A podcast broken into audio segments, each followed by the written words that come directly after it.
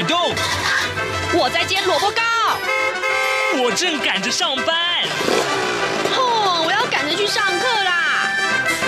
这个时候，我们都在听夏志平制作主持的《早安台湾》。早安台湾带给你最热门的时事访谈，最感动的人物专访，最直接的民意表达。对，让我们一起收听《早安台湾》。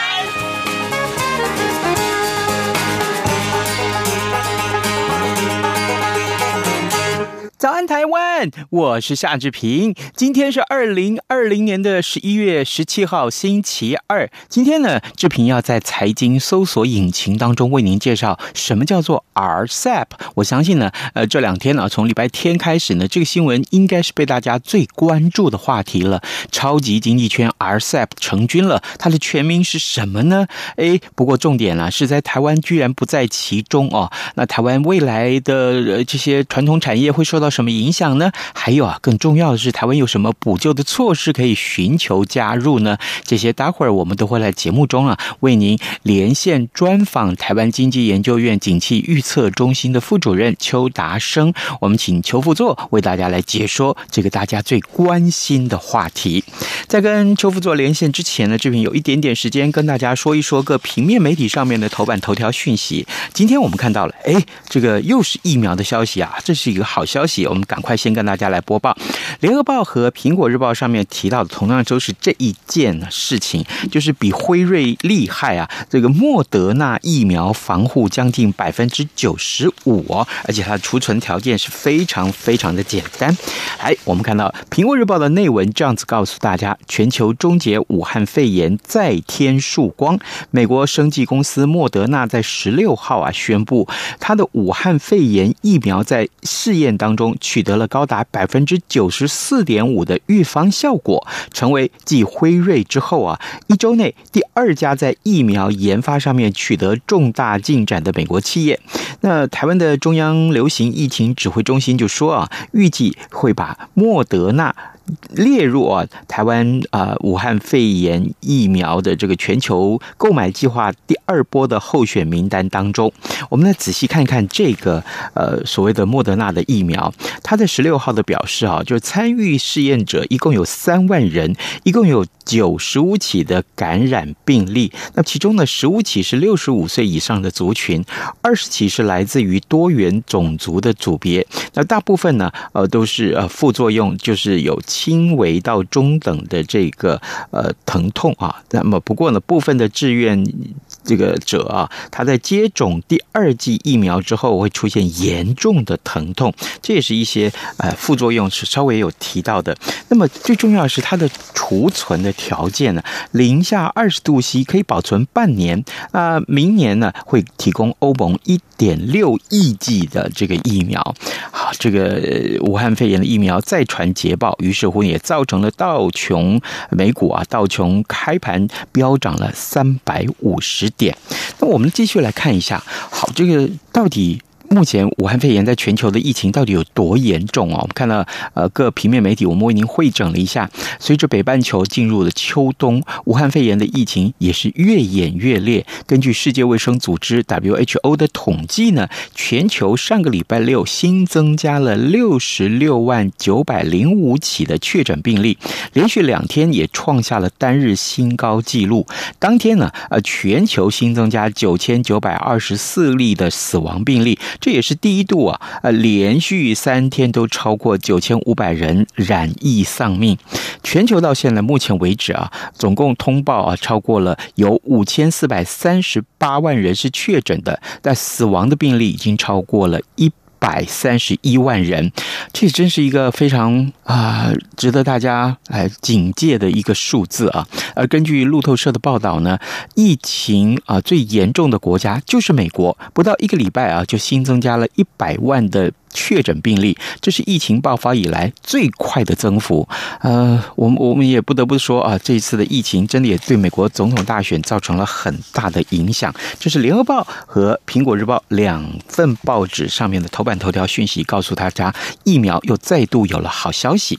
另外，《中国时报》上面啊，也呃这个呃跟美国有关啊，就是呃他们呃《中国时报》汇整了一下外交部的次长曾厚仁他在立法院呃接受询问的时候的一个说法，就是如果川普跟蓬佩奥就美国的国务卿啊，他在卸任之前访台的时候，呃，如果真的要来台湾访问的话呢，其实外交部是没有理由拒绝啊，这是曾厚仁的说法。但是呢，呃，各位对照一下九月。中下旬的时候，呃，外交部长吴钊燮他的说法却不太一样啊，所以呢，《中国时报》今天把这样的一个差异做在头版头上面。另外呢，我们看到也是医疗的讯息啊，就是《自由时报》今天把它放在头版头条，免疫疗法再突破啊，新研发的抗体可以杀死癌细胞，这是一个台湾团队研发的一个好成绩。疫这个癌症的免疫疗法有了新突破，中研院的团队呢开发出全球第一个可以直接杀死癌细胞的新抗体。这个新抗体的名字很长，但是只有英文，我来跟大家播报一下，叫 EP。A B 二之六啊，E P A B 二之六，那渴望是用于大肠癌、肺癌跟胰脏癌的治疗。动物实验证实呢，可以提升小鼠的存活率跟存活的天数。如果跟其他药物联合治疗的话呢，更可以抑制肿瘤生长，达到九成。嗯，这个好消息哦。呃，中研院的细胞与个体生物学研究所啊，特聘的研究员吴汉忠，他领导的这个。这个团队啊，超过了十年以上的研究，不但是解开了蛋白质 EPCAM 的这个促进癌细胞生长的机制，更研发出可以杀死癌细胞的新抗体啊！这个近期就登上了国际期刊啊，这个癌症研究叫 Cancer Research 啊。那呃，武汉中说，这个新技术已经获得了专利了，将会再啊往这个抗体药物方向去开发，目标两年之内就会进入。临床试验，好的啊、呃，今天说的新闻时间比较长，来，我们先进一段广告，广告过后马上就回到节目的现场来。侨委会主办的海外华文媒体报道大奖，现在开始报名喽！哦，所以这是专门为海外华文媒体及媒体人办理的奖项啊！嗯，是啊，侨委会为了鼓励海外华文媒体撰写有关台湾人在世界各地的努力与贡献，特别创设了海外华文媒体报道大奖。只要是平面、网络报道或是广播节目作品，从二零一九年一月一号到二零二零年十月三十一日起。期间发布在中华民国境外的媒体平台都可以报名参加，这么厉害！哎，去哪里可以报名啊？记得在十一月三十日报名截止前，到侨委会的官网线上报名。最重要的是，这一次的奖金太丰富了，总共有六个奖项的优胜得主可分别获得美金两千五百元的奖励哦。那还等什么？我们快去准备报名资料啊！哎哎。你节目还没录完啊？早安，台湾，你正吃着什么样的早餐？吐司加火腿蛋，咬一口，然后收听中央广播电台。财经搜索引擎。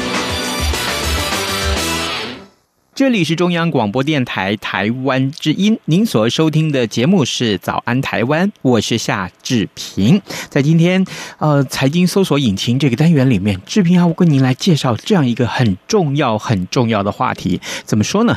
因为啊，台湾错失了加入 RCEP 的这个重要的时程，那么未来对台湾有什么样的影响呢？这对于台湾的产业界来说，应该有很重大的影响，所以呢，我们今天此刻要为您连线台湾经济研究院景气预测中心的副主任邱达生邱副座来跟大家来解说。也许您还不太清楚啊，什么叫做 RCEP，什么叫 RCEP，而 RCEP 到底是怎么成型的呢？这对很多人来说应该是陌生的。副座，您早。哎，主持人早，听众朋友大家早。是，谢谢副座一早跟我们的连线。副座，我们先来请您为我们的听众解说呀，什么叫做 RCEP，什么叫做 RCEP 呢？其实它就是启蒙于这一个欧盟经济共同体，就是说啊，当初呢在东亚哈。有一群这个学者认为说，亚洲呢也应该仿效欧洲的一个整合方式哈，嗯，成立一个类似像欧盟那样的一个共同体哈。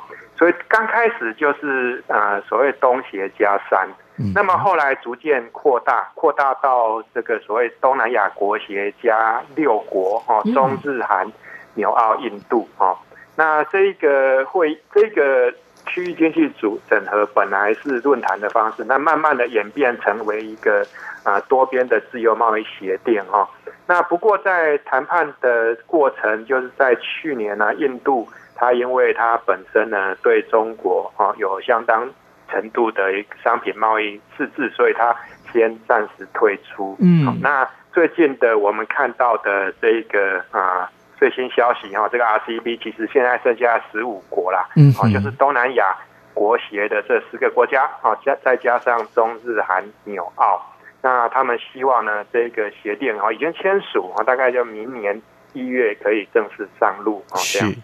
嗯哼，好，那么这个刚刚您告诉我们说，其实是仿效欧盟啊当年的成立，于是乎认为亚洲也需要有这样一个呃所谓的这个整合性的经济体。那么但是呢，呃媒体啊这样的报道就说，未来十年内啊，东协十加五国的这个零关税的品项会达到百分之九十。我们先从他们的成立来讲，所以参与的国家得到的利益，除了零关税之外，零关税对他大家的影响是什么呢？呃，基本上是这样啊，因为现在大家会对这一个啊，算是区域经济整合有一点担忧哈，是它在这个十五个国家未来他们彼此之间的贸易哈，可能就会慢慢的大大致大致上以商品而言降到零关税哈。嗯，那举个例子哈，不是 RCEP 的签约国的话，那它的相关的商品呢卖到这个区域呢？可能就要被加征关税哈，那因此会有一些所谓忧虑的情况。那其实像这种多边自由贸易协定，它不会只谈关税啦，它也会谈到这个，譬如说啊，彼此啊双边互呃相互的这个投资的法规解禁啊，那或者是甚至谈到这个智慧财产权的尊重啊。好，这个国企补贴的这个避免呐，啊，或者是说啊，要这个让汇率自由化等等啊，都有。但是 RCEP 它因为它本身不是一个高标准的多边自由贸易协定啦，所以说它在这个制裁权、在国企补贴啊，在这个汇率方面的琢磨甚少。嗯。好，各位听众，今天早上志平为您连线访问的是台湾经济研究院景气预测中心的副主任邱达生，我们请邱副座为大家解惑。呃，也许你看到这样一个新闻觉得很忧心，那因为呢，平面媒体上面告诉大家，台湾没有办法加入 RCEP，于是乎呢，可能未来啊，呃，台湾没有办法在。产品啊，没有办法享受到销到这些国家的一些关税的优惠，影响性是非常非常的大。我们回到这个整个谈判的过程里面，副座，所以台湾没有办法参与 RCEP 的主要原因是什么呢？啊、呃，其实我不认为说台湾没有办法参加啦，因为他参加的这个规定也是很清楚哈，嗯，就是有要取得两个身份，一个是所谓 AFP。AFP 就是东协自贸伙伴，好，那我们现在看到这五个国家嘛，中日韩纽澳印度，哦，那印度当然是退出了。哈，中日韩纽澳他们都已经跟东协洽签了东协加一自由贸易协定，所以他们就是 AFP，好，那 AFP 就就参与谈判，但是他有提到就是说，所谓第二阶段就是所谓的 EEP。EEP 呢，就是 External Economic Partner 哈，这个是外部经济伙伴哈嗯。那我们台湾呢，在这个东亚的供应链的整合的一个密度，那以及我们呢，已经跟啊这个协定里面有两个高度自由化的经济体哦，纽西兰跟新加坡洽签自由贸易协定哦。所以我认为啦，在未来其实台湾可以试着去申请 EEP，哦这个身份加入未来的。这个成员啊，如果说这个我们衡量了本身的需求，我们觉得有兴趣加入，可以去试试看，因为它的规定很清楚。哎，嗯哼，好像如果要寻求成为 EEP，或者是最后成为正式的这个成员的话，好像还需要几个东协国家的这个同意，或者说是相关的伙伴的同意才可以，对不对？它有一个基本的数字吧？这种多边自由贸易协定一定是共识决啊，嗯，就是说等于说。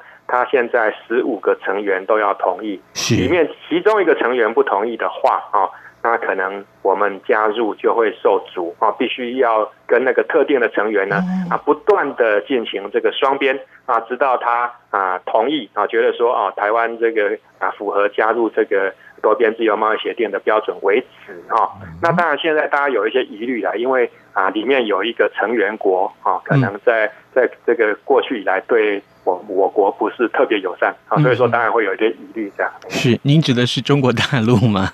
哎，对，没有错。哈，对，因为当年啊，RCEP 也是中国大陆所主导啊，那他出来倡议，那所以呢，当然很多人会觉得说，今天看到这个结果，其实并不意外了啊。不过接下来我想请教你啊，呃，大家最关注的恐怕就是这个话题了，就是台湾不在 RCEP 当中啊，那有哪些产业啊，呃，将来会受到很大的影响？最重要的是，刚刚您提到，除了关税啊，当然这个关税是很重要的一个项目，台湾有好多好。好多的产品要销到呃东南亚各国，那势必未来会受到影响喽。这个影响会有多大呀？哎，我我先两个层面来讲哈。您刚刚提到就是说 RCEP 是中国的主导的啊，这样子的一个说法呢，啊，大概东南亚国协哈没有一个国家可以赞成的啊，因为在他们的 说法都说 RCEP 呢是以东协为核心啊。那那另外的话就是说啊，有关于台湾产业会受到影响，其实因为这种多边自由贸易协定哈，还会有关税壁垒的，最主要哦就是传统产业哦，也就是台湾的船产啊，包括石化啦、机械啦、钢铁啦、汽车零组件、纺织啊这部分的。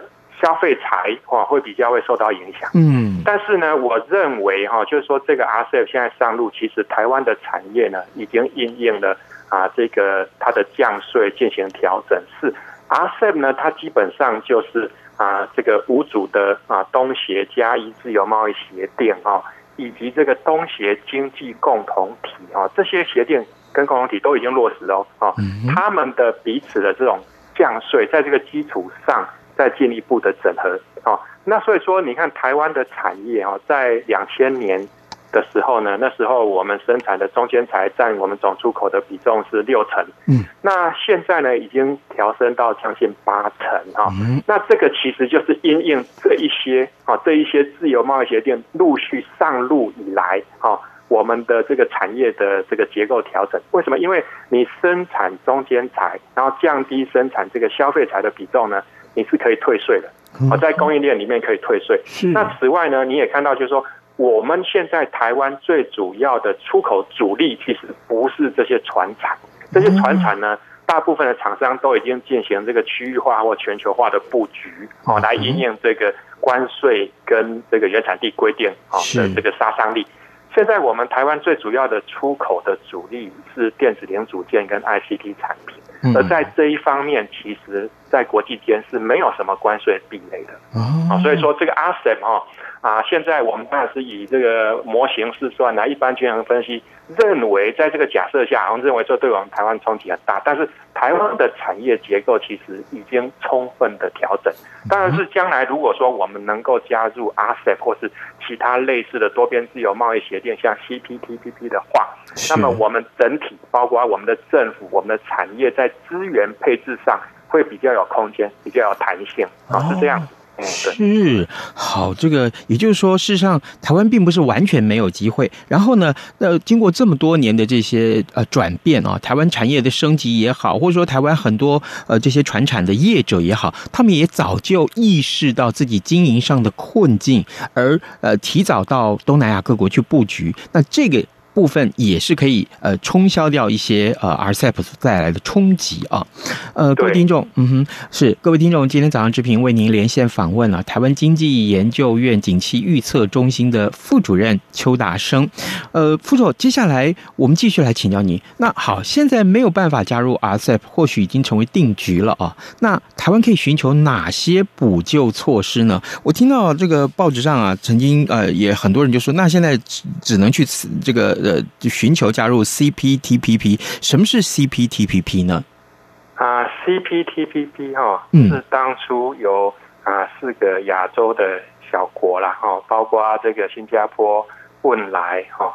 然后，纽西兰还有智利，还有南美洲的智利，哈，这些啊，成立了一个多边自贸协定。嗯，那么后来扩大为 TPP。那最主要就是说，因为二零一零年美国进入主导，哈，是。那但是呢，在这个啊，奥巴马哈卸任之后，哈，这个川普啊啊取得执政，他认为说这个 TPP 呢，其实呢，这个多边自由贸易协定。可能会让美国的这个贸易赤字进一步扩大。嗯，那因此，二零一七年的一月一号，哈，这个川普政府就宣布退出。那退出之后，现在是由日本主导，他就啊，当年顺势改为 CPTPP 啊这样的名称。现在有十一个国家。那因为他当初在奥巴马政府主导的时候呢，他是强调高品质，好，所以说后来日本接手之后呢，他还是。啊，程序这一个所谓追求高品质的目标，那也就是说，他的谈判呢，不是只有关税哈，甚至包括啊这个制裁权的保护，啊这个国有企业的这个补贴的避免，那此外呢，还有包括这个汇率的市场化、自由化等等都在里面哈。那这一个呢，是我们国家我们政府一直想要加入的。多边啊，自由贸易协定啊，好，那那因为我们其实算是准备好了，因为我们跟这个区域哈两个高度自由化的国家呢，都已经洽签了自由贸易协定，嗯，分别是新加坡跟纽西兰啊，是。那这个新加坡呢，整体几乎是零关税的一个自由市场，那纽西兰的农业哈，基本上也是达到将近零关税啊，是。因此就是说，我们国家其实是准备好，那现在就是。啊，希望能够加入他的第二轮的这个啊会员啊入会谈判。好的，各位听众，也许你不知道什么叫 CPTPP 啊，那么正式的名称叫做跨太平洋伙伴全面进步协定。那当然了，呃，也诚如呃副座所说啊，加入。这样子的一个多边贸易谈判的一个呃成员当中的话，其实对台湾很多产品要销往当地啊，其实有很重要的影响，也是一个有利的局面。这也就是为什么台湾向来一直寻求要加入的一些主要的原因。各位听众，今天天早上志平为您连线访问台湾经济研究院景气预测中心的副主任邱达生，我们请副座呢为我们来解说什么叫做 RCEP。也许啊，你听到这么多的一些英文简写，你。考考公公一样，你也许会觉得，哎呀，怎么好像这么多的协定，我们到底该加入的是哪一个？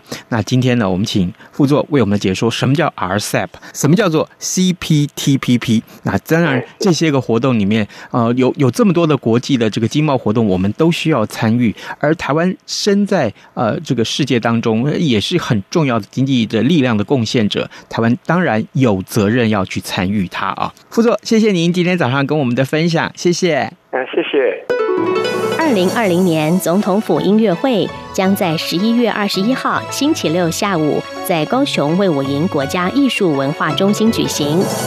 中央广播电台将为您全程转播音乐会的实况。全球各地听友请使用中波一四二二千赫、一五五七千赫、短波九四零零千赫、九七零零千赫、一一八四零千赫。一一九二五千赫以及一二零二零千赫收听，也欢迎您上央广网站同步收看。央广的网址是 triple w 点 r t i 点 o r g 点 t w。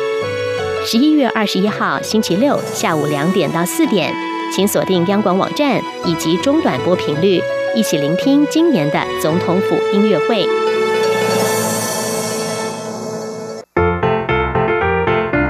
各位听众朋友，央广 RTI 正在进行意见调查，我们每一季都会准备特别的小礼物，抽签赠送给参加的听友。您可以上 RTI 官网 triple w 点 r t i 点 o r g 点 t w 填写问卷，或是现在就拿起纸笔，把以下四题的答案写下来寄给我们。准备好了吗？第一题，您使用什么平台收听或收看央广的节目？第二题，您最喜欢的央广华语节目是哪些？最多可以写三个。第三题。从一颗星到五颗星，您会给央广华语节目几颗星的总体评价？第四题，您对央广华语节目有哪些建议？只要完整回答上面的四个题目，就可能得到精美赠品。请您把答案寄到台湾一一一九九台北邮局第一二三至一九九号信箱，或是使用电子邮件寄到 audience 零一。A u d i e n c e 零一 at r t i 点 o r g 点 t w，并留下您的姓名、性别、年龄、国籍就可以喽。央广等待您的来信。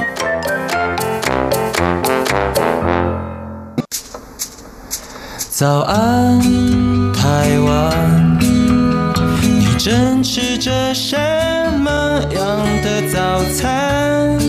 吐司加火腿蛋，咬一口，然后收听中央广播电台。早安，报马仔。这里是中央广播电台台湾之音，您所收听的节目是《早安台湾》，我是夏志平。此刻时间早晨七点二十六分十二秒，我们今天有多一点点的时间跟大家说新闻呐、好，我们来看到，刚刚既然我们谈到是 RCEP，那么当然，呃，也许你还到底你知道 RCEP 的这个正式的中文名称是什么呢？它就是区域全面经济伙伴协定。那昨天呢，经济部长王美花她在呃。这个也说了一段话啊，这也是也跟这个 RCEP 有关。他说呀，呃，RCEP 早就不是呃蔡政府的目标了，加入 RCEP 已经不是蔡政府努力的目标了。那为什么会这样子呢？他说他讲了一个很重要的重点，他说加入的话呀，要守一国两制。那么，请问国人可以接受吗？那请问国人可以接受吗？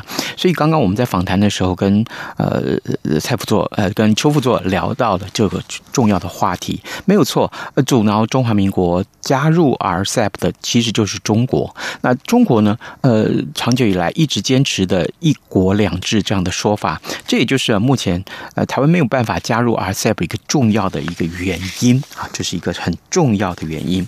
那另外呢，呃，也跟财经话题相关呢。我相信这个话题今天。今天是大家也很有兴趣，就是呃，台北股市，哎，台北股市昨天呢，哇，这个很不得了啊，很不得了啊，四大惊喜，台积创新天价，呃，热钱瞄准了台积电啊，这点火了，那么台积。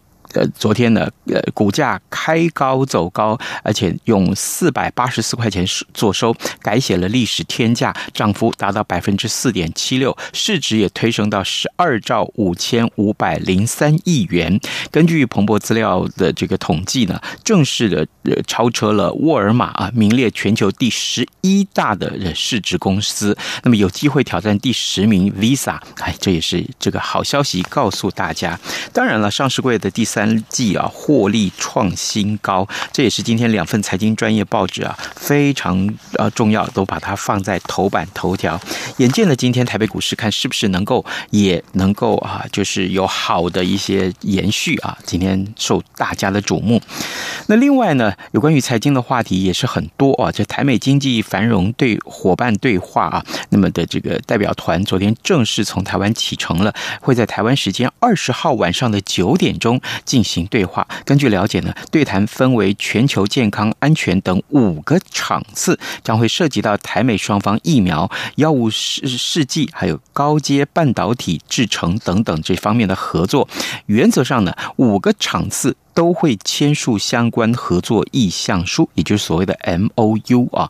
那么这一次对话将会由经济部次长陈正奇率领经济部工业局、贸易局、投审会这些官员呢，一体组成成这个呃实体团来来出席。那么另外呢，经济部的部长王美花还有。政务委员邓振中等人都会在各部会代表呢，在台湾同步进行视讯对话，这是很重要的，这本周的很重要的财经大事。好的，呃，今天节目也接近尾声了，志平欢迎各位听众随时锁定中央广播电台各节新闻，或者是上到呃央广的官网来看一看最值得您关注的话题。志平就跟你说拜拜喽，咱们明天再见喽。反正过了十二点，好多一样被丢弃。